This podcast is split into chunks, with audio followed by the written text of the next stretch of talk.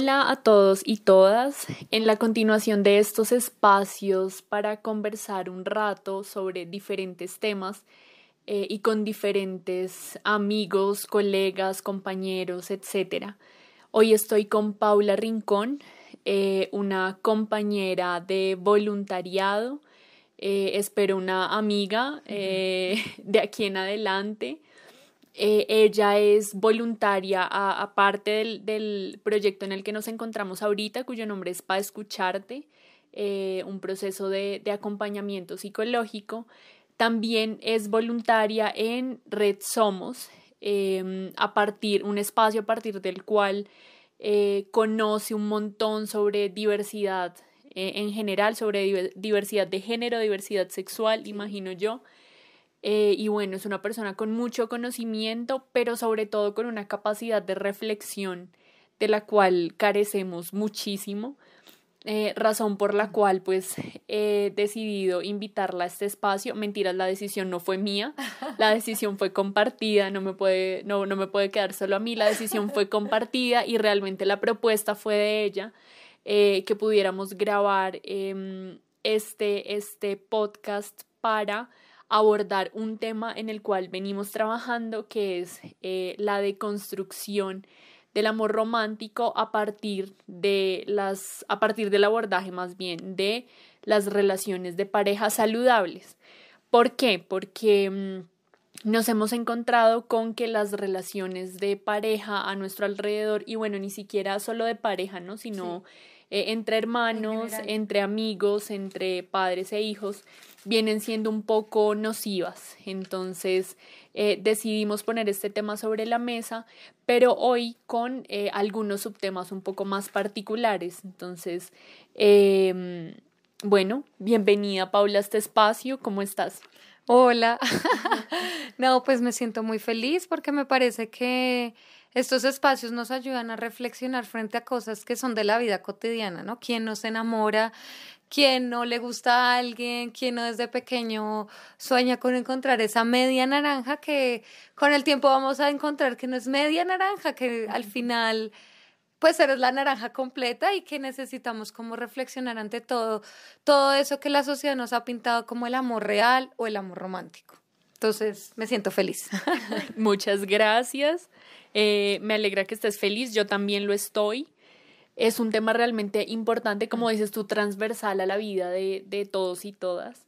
Em, y creo que es importante poder partir de algo y es el amor romántico y el amor que nos ha vendido Disney, ¿no? Como esa idea de encontrar el príncipe azul o a la princesa, em, que el amor dura para siempre, eh, que el amor es perfecto y eso es la felicidad, etcétera, etcétera. Entonces, ¿cómo, ¿cómo se empieza a construir esa idea así como idealizada de lo que es amar a otro o tener una relación con otro? Claro, total, o sea, lo que tú dices, de, de alguna manera, está, este amor de Disney es, ese amor que nos pintan en cuanto la bella y la bestia, la cenicienta y el príncipe, Blancanieves y el príncipe, eh, que casi siempre el príncipe va y le salva la vida a esta verduga, por decirlo así, de la vida, ¿no?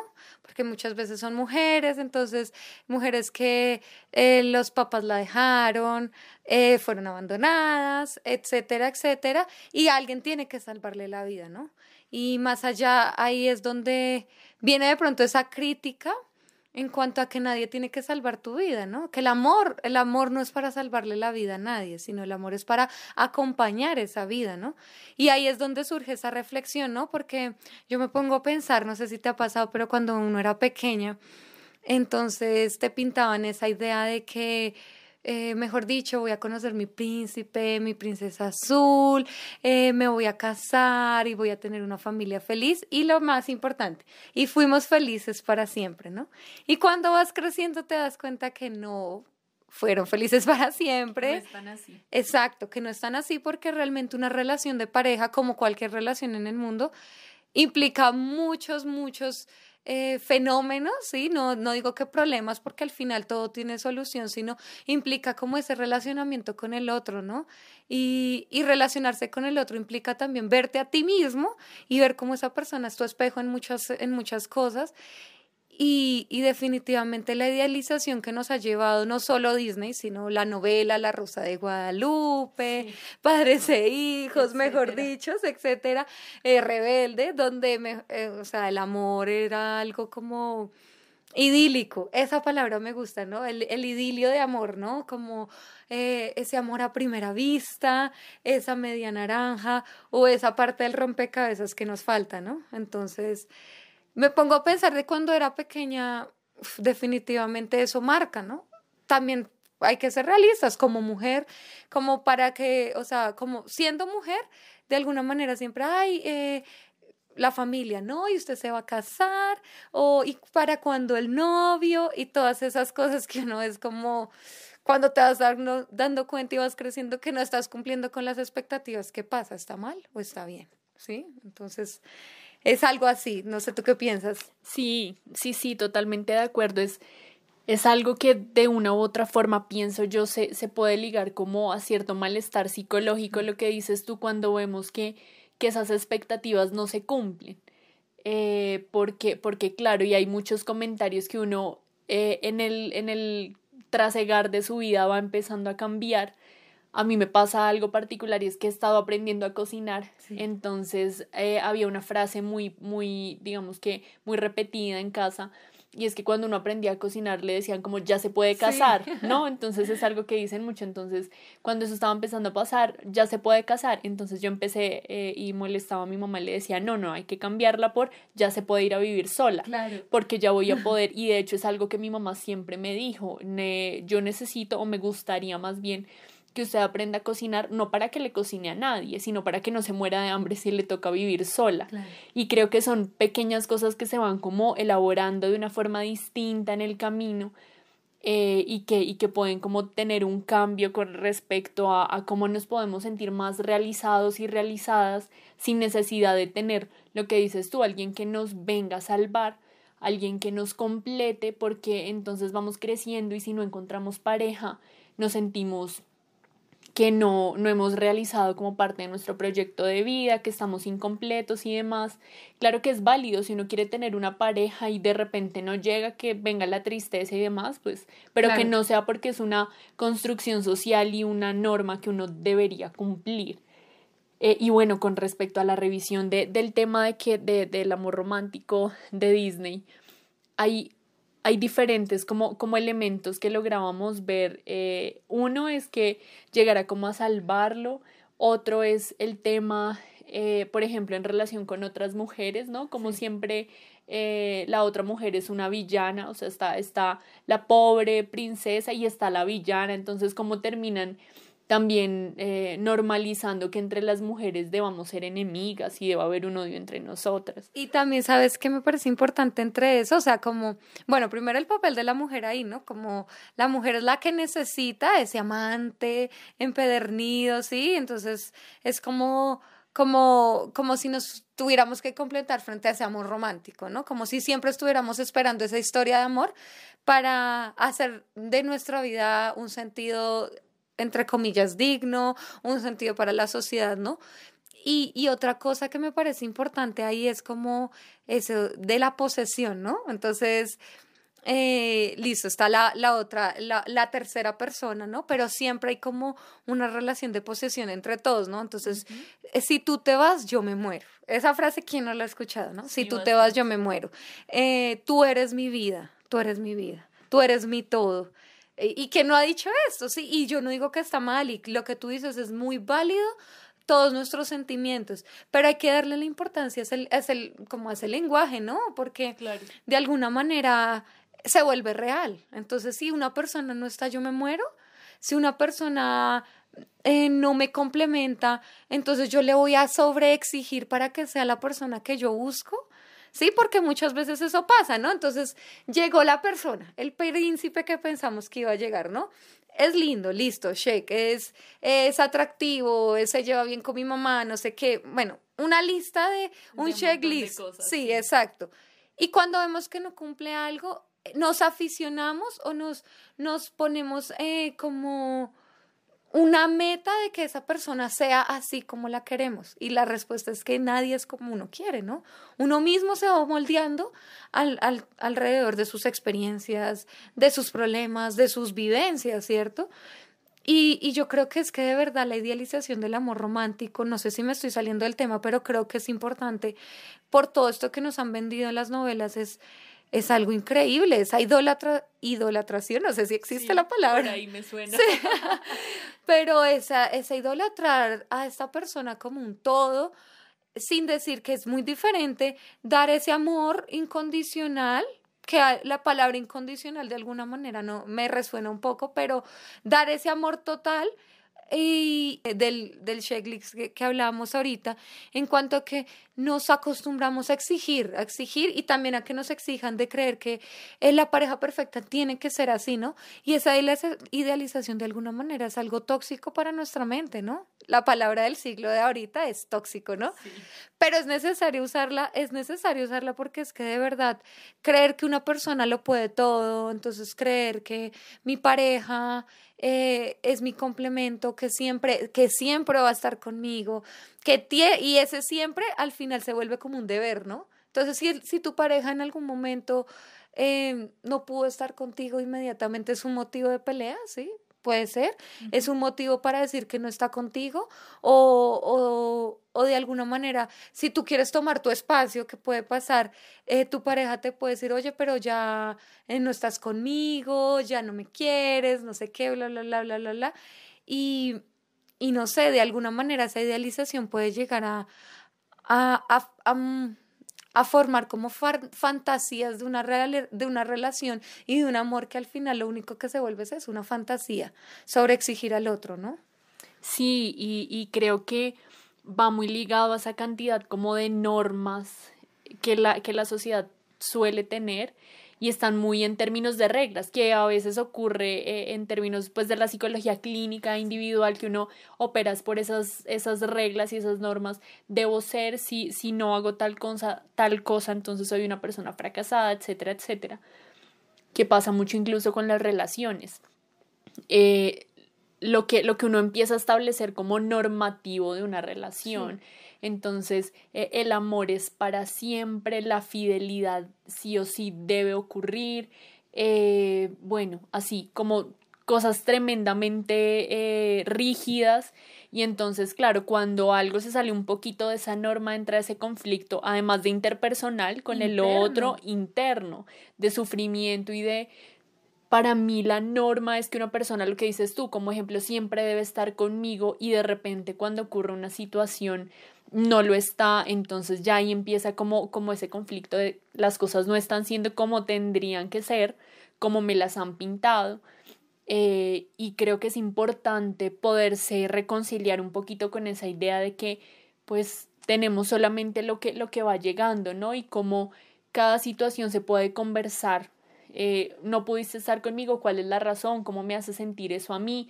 O sea, como a partir de la comunicación siempre podemos llegar a acuerdos, a un punto medio entre, entre las normas que tiene cada uno establecidas, que creo que es algo que, que marca una pauta para, para deconstruir ese amor romántico de que todo debería ser de cierta forma. total.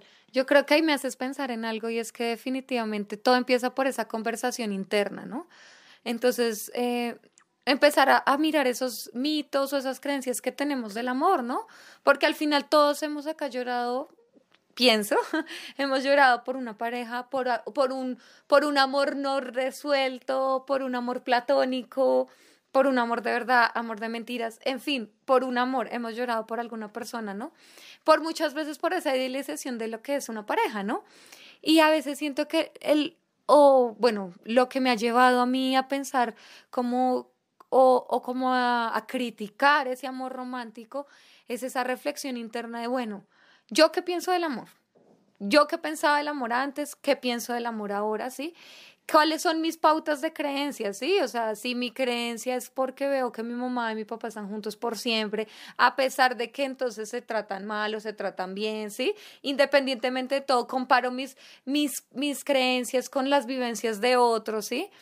Y, y también empiezo a ver que no, también mis creencias están basadas en la novela, en el, mejor dicho, en, los, en, en ese amor idílico de Romeo y Julieta, si mi amor está basado en, en pensar en que hay un hombre o una mujer perfecta, ¿no? Porque muchas veces leemos de relaciones de pareja y encontramos es eso.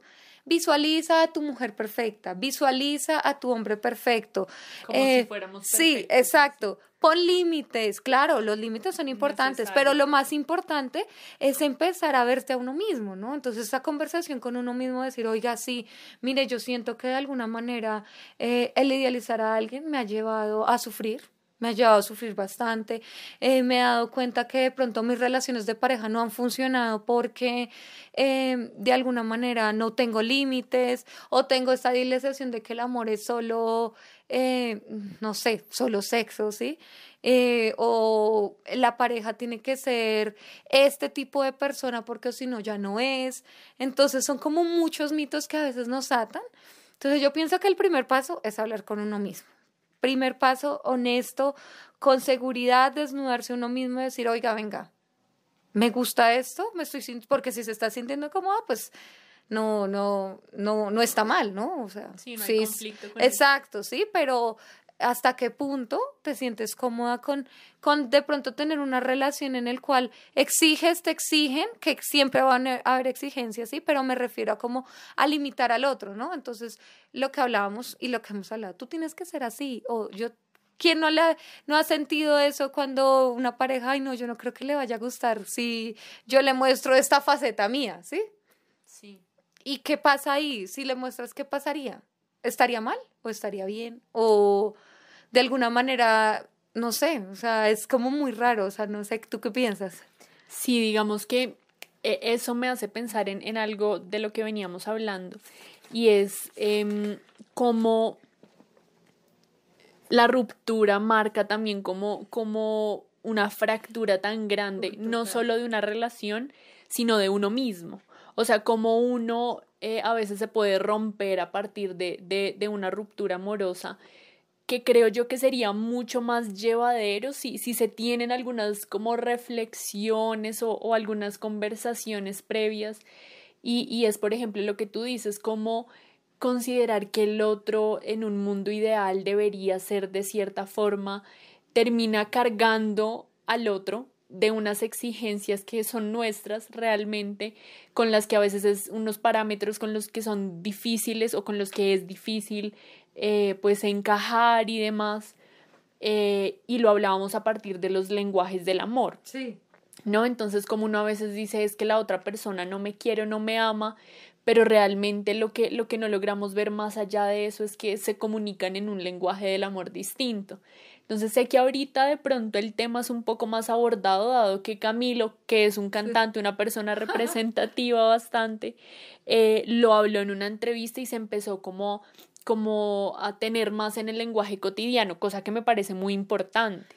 Sí, sí, sí. Aunque sabes que hablando de Camilo y todo esto, me parece muy interesante que lo traigamos acá a colación en, en este tema de la deconstrucción del amor romántico, ¿no? Porque aunque él habló muy lindo de los lenguajes del amor, también siento a manera de reflexión que, que esas relaciones del show business que nos muestra los medios, de alguna manera también nos, nos, o sea, nos permea, nos permea, nos permea nuestra forma de ver. Entonces, muchas jovencitas o muchas personas, ay, quisiera tener un novio como Camilo, que me trate así, que no sé qué, ¿me entiendes?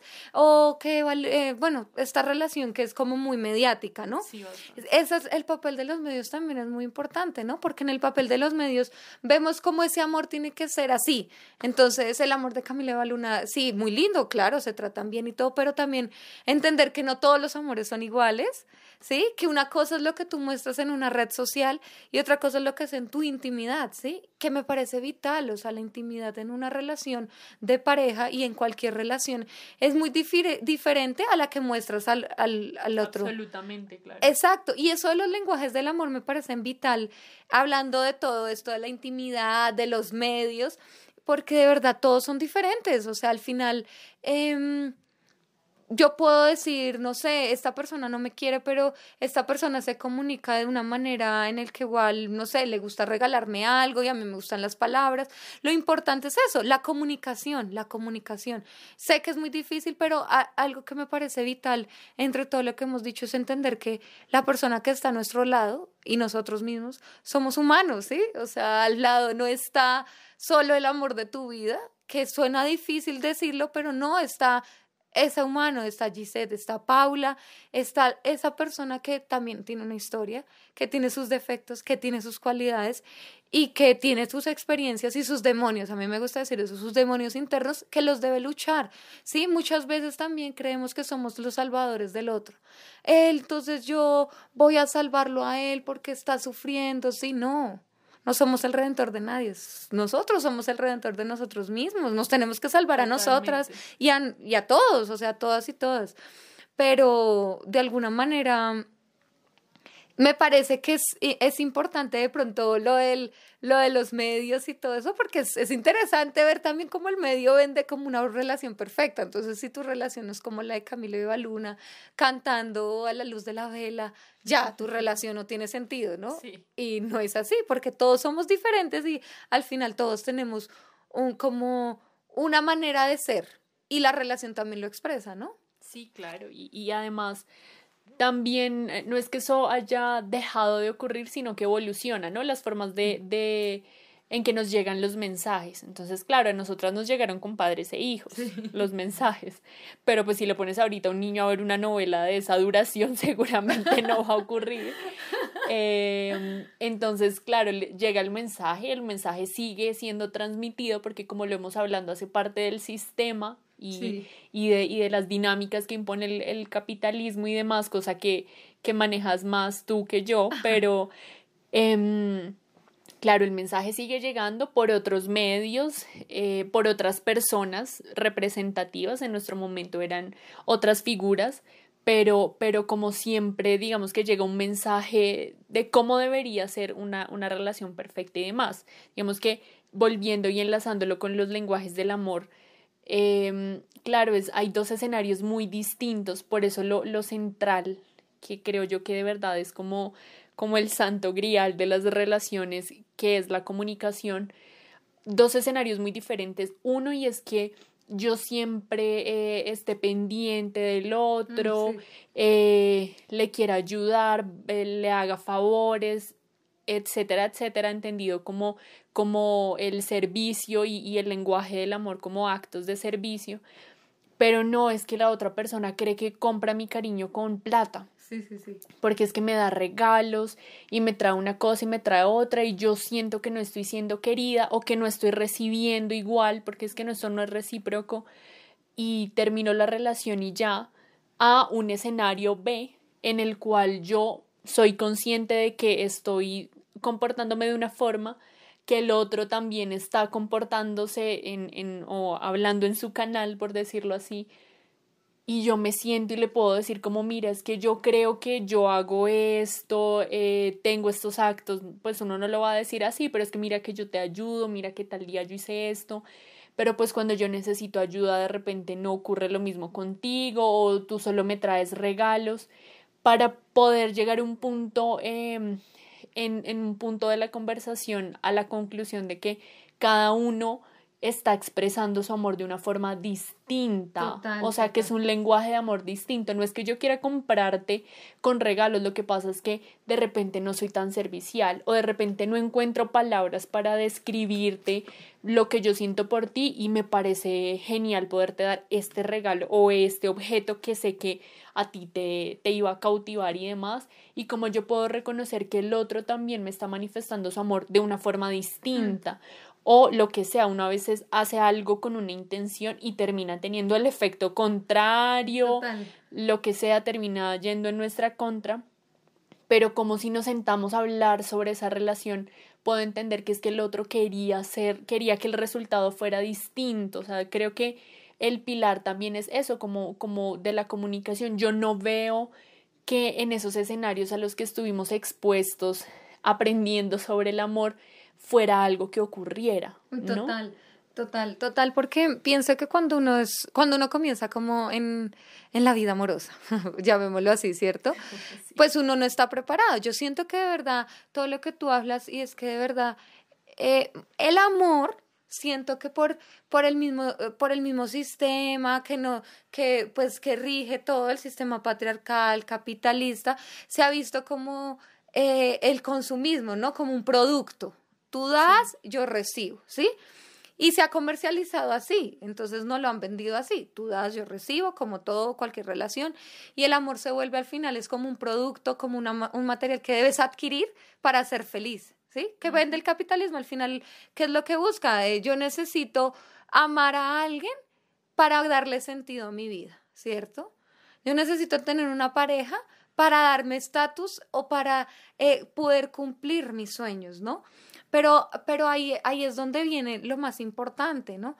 Que la deconstrucción del amor va más allá de eso, ¿no? Que la palabra amor nos la han pintado muchas veces como ese producto que debemos, que debemos adquirir y al final el, el amor es, para mí personalmente, no sería chévere que ustedes nos escribieran y nos dijeran qué es el amor, pero para mí personalmente el amor es, es esa capacidad de vivir, de vivir plenamente contigo y con otros, ¿no? No solo con tu pareja, sino el amor, ya que está, está muy de moda hablar del amor propio porque es necesario, ¿no? Sí.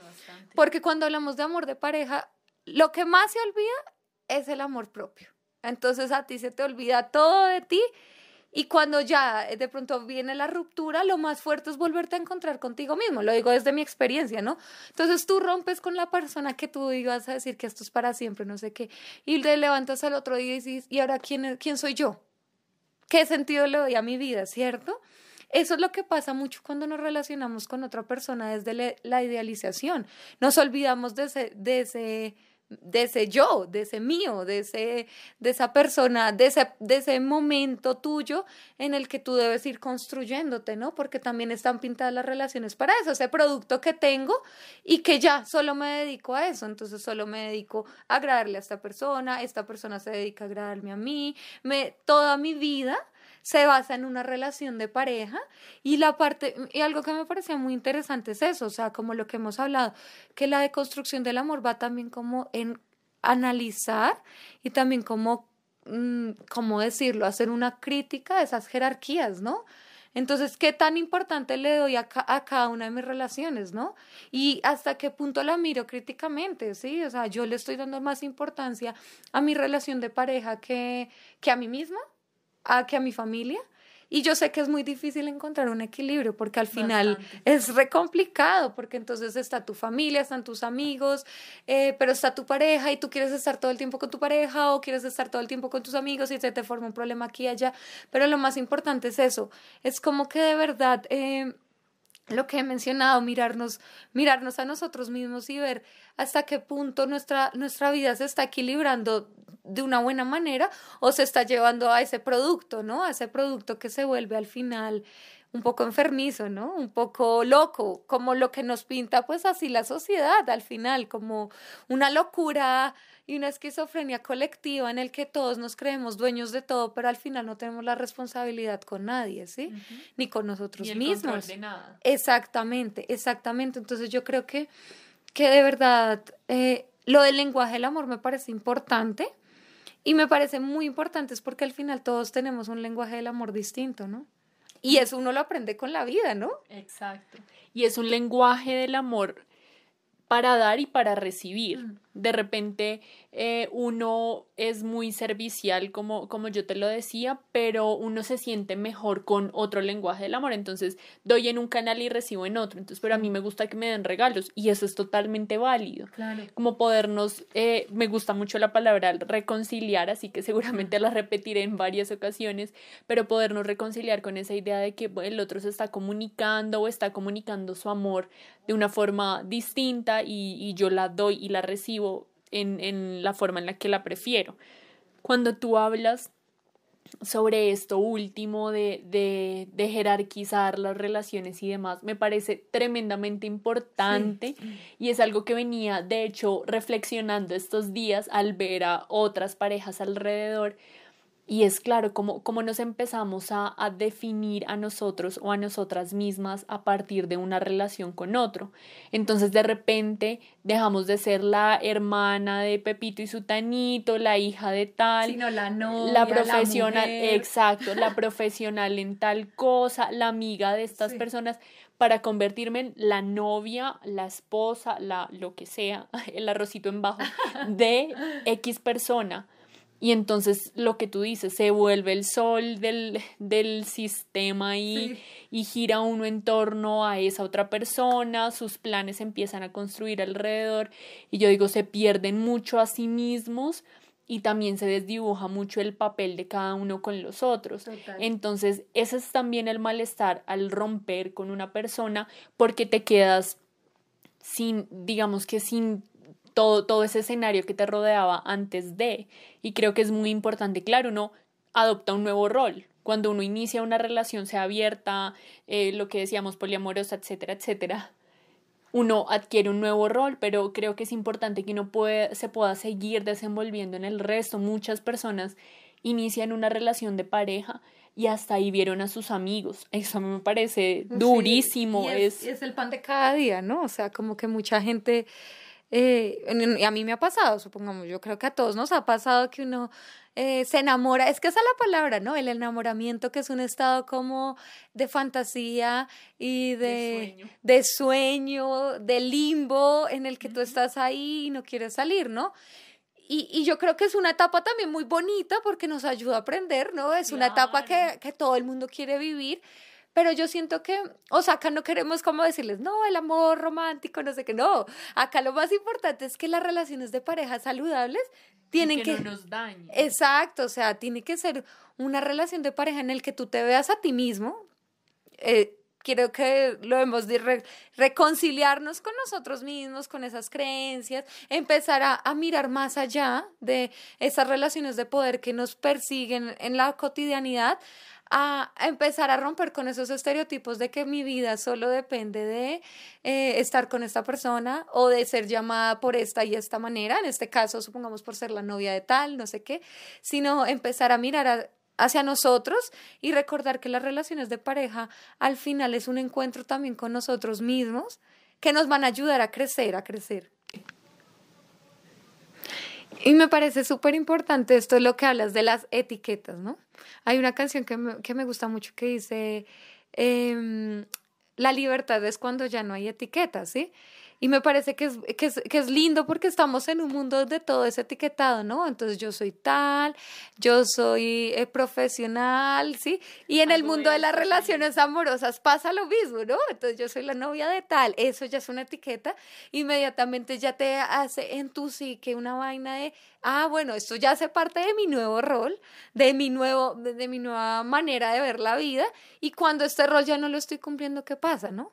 Inevitablemente, claro, o sea, romper con alguien, sea de la manera que sea, es doloroso, claro, porque dejar ir a alguien que uno, que uno ama es difícil, de, sin importar las circunstancias, pero hay que saber eso, ¿no? Muchas veces lo que pasa con las relaciones de pareja es que por ese miedo a dejar ir, eh, lo posponemos, ¿no? Entonces, eh, ay no, eh, este, él me, supongamos, él me trata mal, pero yo no lo quiero dejar ir porque es que yo lo amo.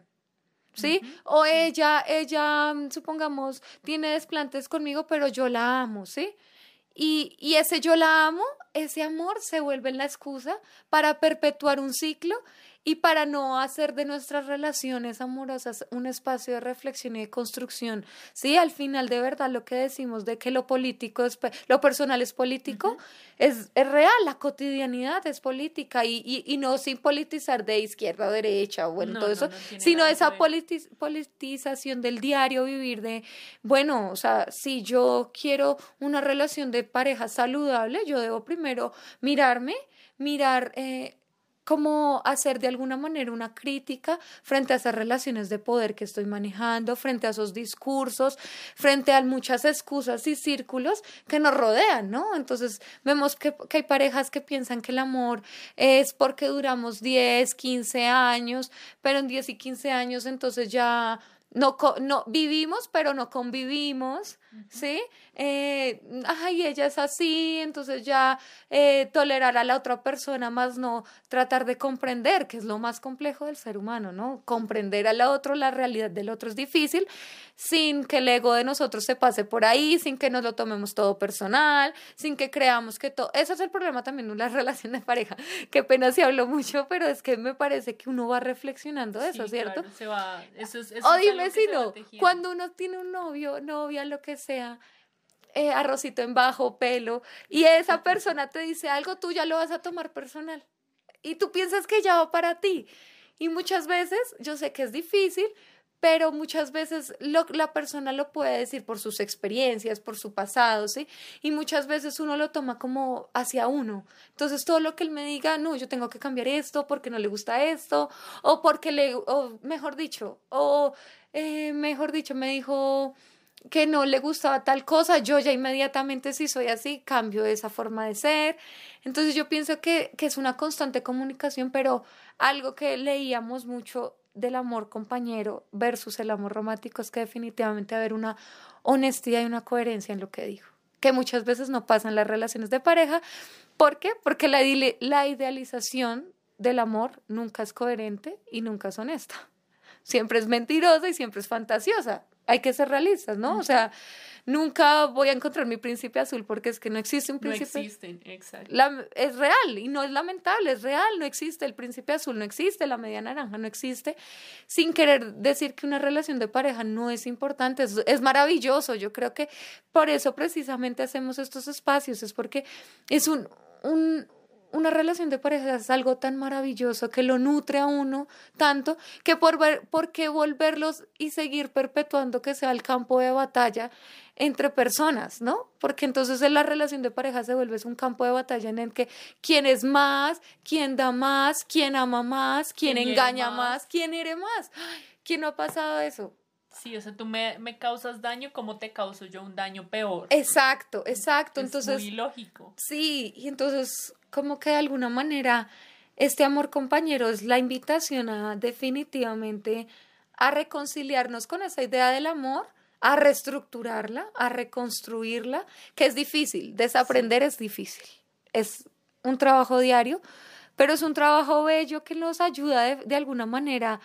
A mí me ha ayudado todos los días a, a como a reafirmar mi amor propio, Sí, sin, sin darlo como a la narcisa o algo así, pero sí a reafirmar ese amor propio, ese amor de, oiga, me voy a encontrar conmigo misma, pero también en mi momento de, con mi relación de pareja, eh, tratar de lo que dijo, ver a un humano ahí, sí, el que hay problemas, claro, que hay peleas siempre, sí, que no, que, que lo que estamos hablando hoy no va a solucionar que las parejas dejen de pelear, que se dejen de separar. Lo importante de esto es que cuando hay canales de comunicación abierta, sea en la relación que sea, amistosa, de padres, todo, y cuando hay honestidad de por medio, definitivamente las cosas pueden cambiar. Entonces, no sé, tú qué piensas, yo, yo quisiera preguntarte a ti, ¿tú qué piensas de, de cómo, de, estar, de este amor compañero, de este nuevo planteamiento que hemos estado leyendo? A mí el amor compañero me parece una excelente forma de, de, replantear la idea, ¿no? Pasa mucho y, y, le digo yo a, a, los papás de los niños que asisten a consulta, eh, que regularmente a los niños le decimos como, no hagas esto, no hagas esto, no hagas esto, pero nunca les decimos qué hacer. Creo que esta idea del amor compañero es eso, no partir de decir, no hagas, no hagas, no hagas. Eh, exacto, de qué, qué es lo que no, no deberíamos permitir, qué es lo que no debería ocurrir en las relaciones, que es un poco la deconstrucción del romántico, sino que con el planteamiento del amor compañero es como una guía de cómo debería ser una relación así, de, de acompañamiento, de cómo, cómo nos acompañamos y cómo el que está al lado no es ese ser perfecto que va a estar al lado mío toda la vida, sino más bien un compañero de vida. Los compañeros no son eternos, eh, los compañeros llegan en algún momento por alguna razón y de repente tendremos que despedirnos de ellos en algún espacio de la vida por cualquier circunstancia, eh, sea con un impacto negativo, con un impacto positivo. Por ejemplo, tú eres mi compañera de voluntariado, una amiga más, eh, pero yo no puedo decir como no, es que Paula es mi y ella va a estar conmigo siempre y entonces uno dice, no, sí, qué loco, eso no pasa. Entonces, ¿por qué si lo vemos así en relaciones de pareja, si suena tan loco? Em, sino que te veo como una compañera que llegó en mi camino. Yo sé que no es equiparable, o sea, sé que no podemos compararlo tan sencillo, pero, pero por poner un ejemplo claro, llegaste en un momento porque eh, entramos en el mismo proyecto en determinado momento de la vida, nos acompañamos y apoyamos en diferentes procesos. Eh, puede, pueden esos caminos dividirse porque eh, las dos no salimos, porque una sola se retiró del voluntariado, porque lo que sea. Miles de causas. Eh, con impacto positivo. O también puede ocurrir, discutimos, no es que en algún punto no logramos ponernos de acuerdo, entonces ya no vamos a hacer dupla, sino que vamos a trabajar con otra persona. También eso digamos que ahí cierra y uno continuará su camino encontrando otros compañeros de otras circunstancias. Entonces creo que esa idea de amor compañero nos permite hacer que esto de amar no implique una carga, es que mm. no debería serlo. Todo lo contrario, yo creo que lo positivo de encontrar un compañero o compañera de vida es que uno pueda decir como, uy, llegó alguien que me, que me va a ayudar con mis rollos. No mentiras, no tan así, pero, pero si alguien que va a estar al lado escuchándome eh, o de repente si no es tan bueno para escucharme, simplemente sé que X cosa, o sea, lo, lo que sea que sea, que traiga más bien, eh, digamos que esa relación. Yo creo que esta primera parte antes de pasar como a desglosar un poco el amor romántico, es resumirlo en, en algunas cosas. Y es que, en primer lugar, eh, queremos que se, se rompa un poquito el esquema que venimos manejando del amor de Disney que no somos ni princesas que deben estar esperando a que las salven, ni un príncipe con esa obligación, porque es que para hombre debe ser también muy jodido, o para mujer también, dependiendo el caso, debe ser muy jodido tener esa carga de que yo debo llegar a salvar a alguien, lo que implica tener un estatus social, eh, un, un unas posibilidades económicas. Entonces los hombres en el esfuerzo por tener eh, una mejor condición eh, económica, una mejor calidad de vida, porque es que yo debo ir a rescatar a una mujer, si me hago entender, creo que son cargas muy pesadas para, ambos, géneros. y en cualquier tipo de relación. Mm. Digamos que lo estamos pensando un poco en términos de femenino y masculino por Disney, pero como se aplica a cualquier diversidad es en términos de eso, de que, de que cómo nos podemos liberar de esas cargas que nos han venido vendiendo de lo que debería esperarse del amor. Eh, en segundo lugar, el, el, tema de los lenguajes del amor, cómo puedo sentarme un poco eh, a revisarlo, esperamos compartirles material y lecturas para que puedan decir como, oh, ok, cuáles son para yo saber cuál es el mío. Eh, y poder en esa, en, ese, en esa autoevaluación que tú propones decir, ok, yo quizás tengo este lenguaje y me gusta que se comuniquen conmigo en este otro y cómo lo puedo hablar con mi pareja y reconciliarnos con eso. Eh, y lo tercero que es como el marco de toda esta conversación y es la idealización. También cargas, pero que le asignas tú al otro, no que le asignado a la sociedad, sino que le asignas tú. Cuando tú esperas que el otro sea perfecto, que el otro eh, nunca pelee contigo, que el otro te guarde fidelidad para toda la vida, o sea, esa cantidad de cosas sobre el otro y sobre las relaciones. ¿Cómo podemos empezar a romper con esas normas? Eh, no les estoy diciendo que acepten entonces las infidelidades de sus parejas, no radica ahí la cosa.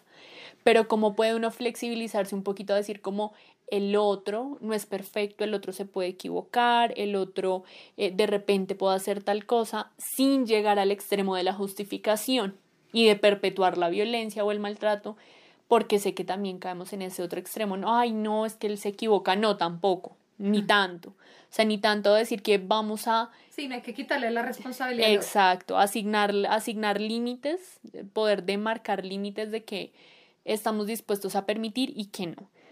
De momento, eso sería todo. Yo quisiera decir eh, Claro que sí. pues, o sea, yo quisiera terminar con que de verdad, eh, pues ya para cerrar, yo quisiera decir que de verdad Em, no sé, la idea es muy hippie, pero de verdad el amor es revolucionario desde que lo empecemos a ver.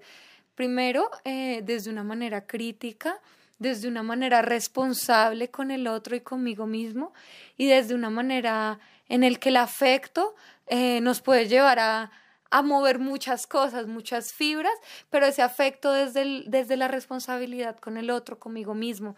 Entonces, definitivamente, eh, este, este podcast ha sido, pues, ha sido increíble y es hecho con amor y es hecho para que las personas que lo escuchen eh, entiendan que el amor no es como antes que obligaban a las personas a casarse sin amor de por medio, sino que de verdad el amor es algo que nos puede ayudar en cuanto a nuestra dimensión humana en este mundo que es tan, complejo y nos puede ayudar de pronto a esa evolución em, en cuanto a miles de cargas que cargamos, valga la redundancia, pero sí miles de cargas que tenemos ahí constantemente y para hacernos un poco la vida más ligera, es difícil al principio empezar a deconstruirlo, ¿no? Pero con el tiempo se va volviendo mucho más cómodo y ya no vas sintiendo esas bolitas en la espalda de miedo de perder a alguien, de miedo de no encontrar tu media naranja, de miles de miedos que nos rodean al no encontrar ese amor romántico y de Disney que nos persigue. Ok, totalmente de acuerdo contigo. Muchísimas gracias por, por tus reflexiones, por compartirnos tu conocimiento. Eh, y bueno, eh, este primer podcast es una invitación a que escuchen nuestro siguiente episodio. Este es como un abrebocas que uno siempre planea que es más corto y realmente nunca es tan corto como uno lo planea, eh, para que podamos juntos y, y, juntas y juntes, dices tú, reflexionar alrededor de entonces qué es el amor compañero. Entonces, bueno, ya tengo una idea de qué no debería pasar y qué es lo que debería pasar. Entonces, eh, esperamos nos, nos sigan, eh, digamos que estén atentos y atentas al siguiente episodio, de modo que puedan eh, reconocer y reconstruir de qué se trata eso del amor compañero.